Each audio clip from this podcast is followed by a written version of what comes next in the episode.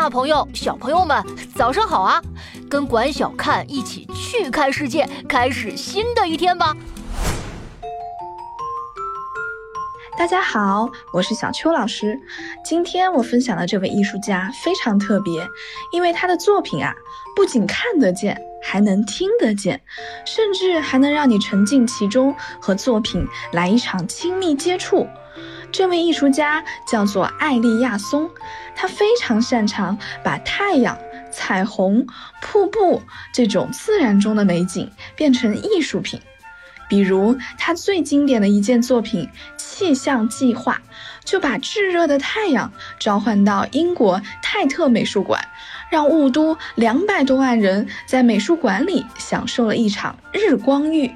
那听到这里，相信你会有一个疑问：他是怎么做到的呢？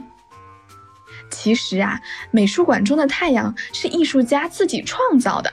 他特制了一个巨大的黄色半圆形灯，又把美术馆的天花板改造成了一面大镜子。巨大的半圆灯通过镜面反射拼成了一个完整的圆，就好像挂在天空上的太阳一样。同时，他还用空气加湿器来制造水雾。